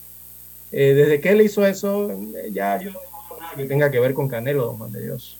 Bueno, muy bien, pero estamos hablando acá ahora del tribunal. Eso nada más era un, Ah, sí, sí, sí, sí, nos fuimos para allá. una línea allí. Usted se me va a ir a la pelea. No, no, no, si ni la vio. Sí, Uno no exacto. puede comentar lo que no ve. Bueno, que me Son- dijeron que no estuvo nada bueno tampoco. testigos. Usted no puede ser testigo allí en esa pelea. Usted no vio nada. Bueno, que dicen que no va a decir, estuvo no, me dijeron, no, eso es de testigo referencial o de referencia, eso no funciona. Pero volviendo acá al plano nacional, don César, aquí la pelea, la pelea está difícil porque hay buenos candidatos realmente, genéricamente hablando, ¿no? Pero sí resaltan, como dice usted, Harley Mitchell y Miguel Antonio Bernal. Son los que resaltan allí. Harley Mitchell resalta por varias razones, don César. Uh, Eh, no porque él haya sido eh, PRD o esté vinculado, sino porque Harley Mitchell también yo tengo que decir las cosas como son. Harley Mitchell es un conocedor de temas electorales, ¿Cómo no? eh, fue magistrado, esa es otra ventaja. Magistrado de la, Corte Suprema, de, Justicia. conoce a toda esa gente allá adentro y pues también tiene el acercamiento En con el presidente. Si él es asesor presidencial, Así no, la asamblea aquí no, no tiene nada, esto lo No, y- la Corte. y- no, sí, sí, pero me refiero La a asamblea la- escoge el suyo en su momento. Sí, pero me refiero a que en su vida profesional ha trabajado Ah, ha sí, hecho de la sí, mejor sí, forma la asamblea. en la asamblea, No. en el ejecutivo y en el judicial. Él ha estado en las tres arenas, don Juan de Dios, Sí, en su vida todas. profesional. Por eso que yo digo, bueno, aquí sería como una contienda cerrada entre Bernal y Mitchell. A ver qué pasa. Sí, aunque hay yo, otros no, nombres a allí como mejor estoy Boris, supremamente equivocado. Sí puede ser también, porque bueno, también veo el nombre de Boris Barrios, me parece que ese fue el fiscal, eh, ex fiscal. Boris electoral, Barrio, ¿verdad? sí, es un joven abogado muy preparado, claro, Boris, fue comunicador también. precisamente allí del Tribunal No lo descarto tampoco, ¿no? Claro que no. Eh, bueno, por aquí Rubén Darío Frías, bueno, ese es el diputado, de, creo que de Chorrera. No, Sí, Fría no tiene la experiencia jurídico-legal para ese cargo, se lo digo. Eh, Él es abogado, pero él más que todo es docente. Mira, Anacita Rowi, está Él es profesor, está pero Anacita Rowi. secundaria. Anacita. Rowi también está en la lista y así, juez, ¿no? ¿Cómo no? Eh, claro, ella es reconocida. Claro, Gustavo Paredes es Moreno, juez civil. Giovanni Enrique Olmos, mire usted. No me gusta estar resaltando así mejor los dos que van en la primera calificación de combate porque no los voy a poder mencionar a todos. Ahí está, por ejemplo, Sharon Sinclair, una mujer que ha dado una vida dentro del Tribunal Electoral, conocedora en la materia. Por ahí vi también a la licenciada Yara Campos, me parece, que está postulada. Y así sucesivamente, ¿no? Hay bastante gente allí. Sí, ahí está Yara Campos, aquí la veo de 37. Sí, correcto. Gente pues, que uno sabe que conocen los temas a fondo porque han estado involucrados tratando esa temática durante muchos años. Bueno, aquí también aparece el nombre de Eduardo Leblán González. Eduardo Leblán González es el actual ombudsman Oye, ¿no está es conforme con ser defensor- del pueblo, don César? Es el defensor del pueblo. Está aspirando también al Oye, tribunal. ¿qué pasa? Como dice el tío Chula, no hay que ser gandío, ¿ah? Eh, ¿Sabes lo que es gandío en el campo, don César? ¿Sabes lo que significa gandío? ¿O no? ¿Qué quiere? ¿Qué quiere el defensor del pueblo? De todo. No, usted no sabe qué es gandío, usted es del campo, de cédula 2. Gandío significa que quiere más y más y más. Quiere todo para él. Eso es gandío en el campo. ¿Hasta cuándo tiene el cargo el defensor del pueblo? Es por, ah, sí, es por la administración completa. Son Ah, no, años, claro, si no vamos a es así, 10 años, un fresquecito nuevo, claro que le conviene, ¿no? Pero Eh, ahora mismo que ocupe su cargo y de- cumpla con su deber como defensor del pueblo, don César. sí, Punto. Pero, pero que lo cumpla. Eh, bien, Raúl No lo está haciendo tan mala, no lo está haciendo tan mala, está, eh, está Raúl bastante Rodríguez bien. también lo veo por aquí en la lista. ¿A quién? A Raúl Rodríguez. Bueno, Raúl Rodríguez fue diputado, Exactamente, por aquí lo veo. ganadero chiricano, abogado de experiencia también. Percy. Román también. A Percy Román es profesor, ¿cómo no? Catedrático universitario. Mirta Varela de Zamudio, que es la, creo que es la actual secretaria general de- del Tribunal Electoral. Ella funge, ella trabaja en el Tribunal Electoral actualmente. ¿Quién dice usted, don César? Mirta Rosa Varela Ah, sí, Zamudio. sí, sí, sí, sí, cómo no, Parece que es la secretaria general del Tribunal Electoral, si ¿Cómo no me equivoco. Eh, y así eh, sigue la lista, ¿no? Eh, Manuel Eduardo Bermúdez, Hernán de León, Batista, eh, bueno, él también estuvo en el, la- en el judicial, ¿verdad? Hernán Antonio de León Batista, sí. Y Bueno, eh, bueno, Vamos a hacer la pausa, don César. Vamos a hacer la pausa y bueno, el que ha llamado la atención ha sido la postulación sorpresiva de Miguel Antonio Bernal, que es la que ha hecho noticia. Nadie esperaba que don Miguel Antonio iba a aspirar a ser magistrado. Y ya está aspirando. Vamos a ver pues qué acontece de aquí a que escojan al nuevo magistrado. Bien, vamos a la pausa, don Dani, regresamos. Noticiero Omega Estéreo.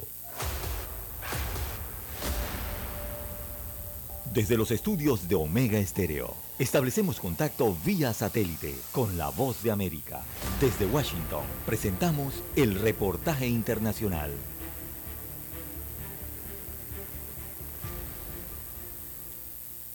El Instituto Fraser publicó el Índice de Libertad Económica Mundial que mide el grado en que las políticas e instituciones de los países apoyan la libertad económica que se consideró en cinco grandes áreas, tamaño del gobierno, sistema legal, derecho a la propiedad, dinero, libertad de comercio internacional y regulación. Respecto a los países de la región, hay dos que se ubican entre los 10 peores del ranking. Argentina está en el puesto 161 de 165 y Venezuela en el último puesto. Los que completan los últimos lugares de la tabla son República Democrática del Congo, Argelia, República del Congo, Irán, Libia, Siria, Zimbabue y Sudán. El economista Marco Aurelio Peña explicó a La Voz de América que la alta intervención de los gobiernos en estos países impide el pleno desarrollo de la actividad económica. Son estados muy pesados y esa carga también la reciente la reciente la economía privada. Esto quiere decir que hay un sector público muy grande y que es excesivamente intervencionista. En tanto, Hong Kong permanece en la primera posición, aunque su calificación cayó 0,28 puntos adicionales. Singapur una vez más ocupa el segundo lugar, mientras las siguientes naciones con las puntuaciones más altas son Suiza, Nueva Zelanda, Dinamarca, Australia, Estados Unidos e Irlanda. Hace referencia a la apertura comercial del país que se trate, a la libertad de empresa en cuanto a los países de Sudamérica, el mejor posicionado es Chile, que se encuentra en el puesto 33 del mundo. El segundo de la región es Perú en la posición 37 y de tercero está Uruguay en la posición número 68. Sala de redacción, Voz de América. Escucharon vía satélite desde Washington el reportaje internacional. Para anunciarse en Omega Estéreo marque el 269-2237. Con mucho gusto le brindaremos una atención profesional y personalizada. Su publicidad en Omega Estéreo. La escucharán de costa a costa y frontera a frontera. Contáctenos 269-2237. Gracias. ¿Qué tal amigos? Les saluda Álvaro Alvarado. Quiero invitarlos para que me acompañen en mi nueva casa, Omega Estéreo, donde estaremos hablando sin rodeos de los temas que interesan a Panamá, de lunes a viernes, de 8 y 30 a 9 y 30 de la mañana. Sin rodeos, con Álvaro Alvarado, por Omega Estéreo. Noticiero Omega Estéreo.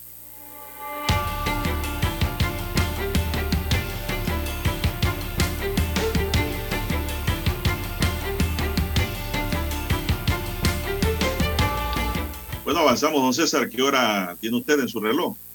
Bueno, tenemos las 7.19, 7.19 minutos de la mañana en todo el territorio nacional. Bueno, hasta el próximo miércoles 21 de septiembre se mantendrá un aviso de monitoreo y vigilancia en todas las provincias y comarcas del país por la activación de zona de convergencia intertropical y baja presión que provocaron lluvias y tormentas.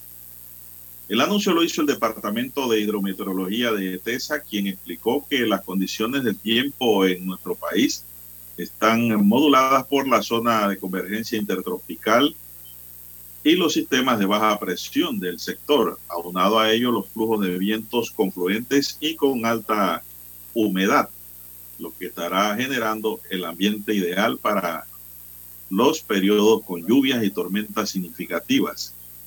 Aunque Fiona se intensifica huracán categoría 1 con vientos de unos 130 kilómetros por hora atravesando las Antillas mayores para luego continuar por el Atlántico, se aclaró que esta no incidirá directamente en las condiciones del tiempo de Centroamérica.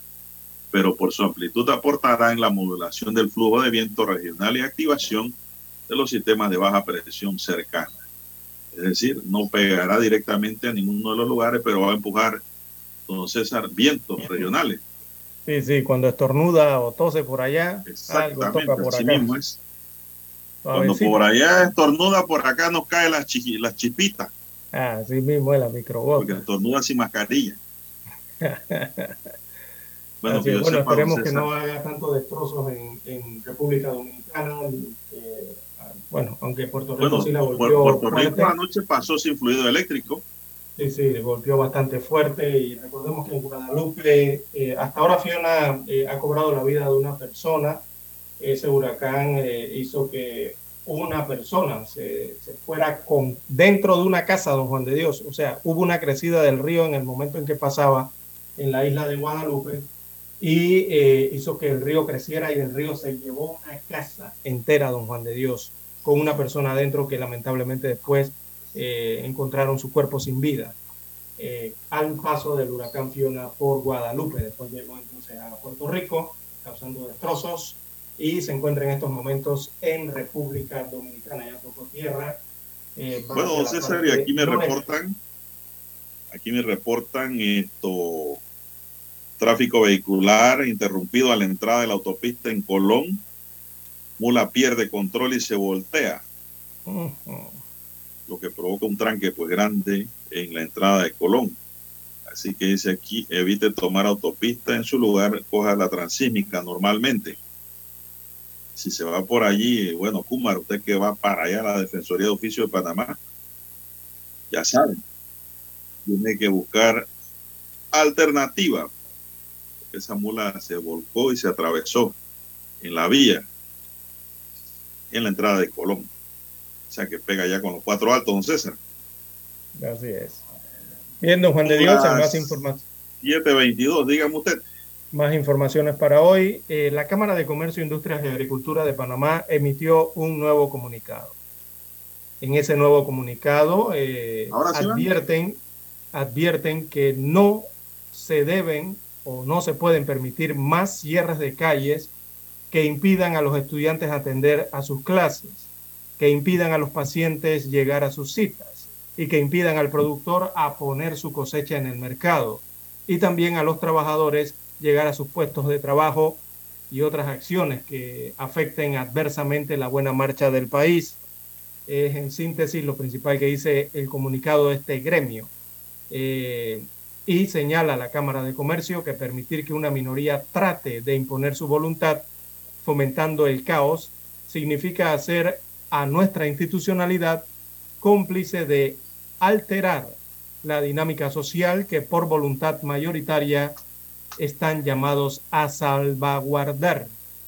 Es lo que dice el comunicado de la Cámara de Comercio eh, respecto a la situación del país y quizás adelantándose un poco, don Juan de Dios, a posibles eh, cierres de calles y posibles afectaciones debido a cómo se está desarrollando entonces las, el diálogo eh, en Penonomé y eh, agregar a l- el sector comercial o el sector empresarial a esa mesa. Así que, bueno, es lo que posiblemente están avisorando los miembros de, de la Cámara de Comercio. Pudiera ocurrir, pero no ha ocurrido hasta el momento. Es que hay algunos grupos docentes que han amenazado con paralizar las clases nuevamente en Chiriquí, don César. Y creo que los educadores en Coclé también están analizando la situación de los cumplimientos de lo que se ha dado en la mesa de diálogo. Y en realidad, bueno, ya estamos finalizando el año escolar. Sí, sí, Parece que sería Hoy un- inicia el tercer trimestre. Sí, ya a mí me parece que ya entrar en paralización de educadores ya sería contraproducente a un 100% en contra de los Y estudiantes y padres de familia. Y este llamado se lo está haciendo directamente o, o indirectamente, podría ser de las dos formas, eh, al órgano ejecutivo, don Juan de Dios, al gobierno central. Porque el comunicado habla de no que no debe existir o no debe haber eh, más condescendencia con actos que atenten contra los derechos de la mayoría y amenazar con tomar acciones unilaterales para afectar al país es irresponsable eh, según sostiene otro de los párrafos eh, del comunicado de los comerciantes. Bueno, eh, no creo que se den esos cierres salvajes que se dieron, o sea, fuertes. Cuando digo salvaje me refiero a cierres fuertes que afectaron duramente al país. Ya a las alturas del país ya viene finalización de octubre, viene la fiesta patria, viene diciembre. Quizá el otro año, don César, viene la temporada nuevamente de cierre y de protesta. Así lo veo yo. Son las 7.26 minutos, señoras y señores. La Comisión de Presupuesto de la Asamblea Nacional aprobó un traslado de partida de 5.5 millones de dólares al Ministerio de Ambiente y al Consejo Nacional de Desarrollo Sostenible, CONADES, para la construcción de 16 plantas potabilizadoras en diferentes partes del país. Las plantas serán licitadas por CONADES y su finalidad es permitir a las comunidades contar con agua potable. El ministro de Ambiente, de Concepción, quien estuvo encargado de la sustentación del presupuesto, también solicitó un crédito adicional por un, un monto de 2.2 millones de dólares, casi 2.3, destinados a la cartera de ambiente para cubrir cuentas pendientes, para pagar a la gente que se le debe, así como el pago de alquileres, adeudados, equipos urgentes, maquinaria, equipos de oficina, combustible para la flota vehicular y naves marinas, además seguros para determinados instrumentos de trabajo.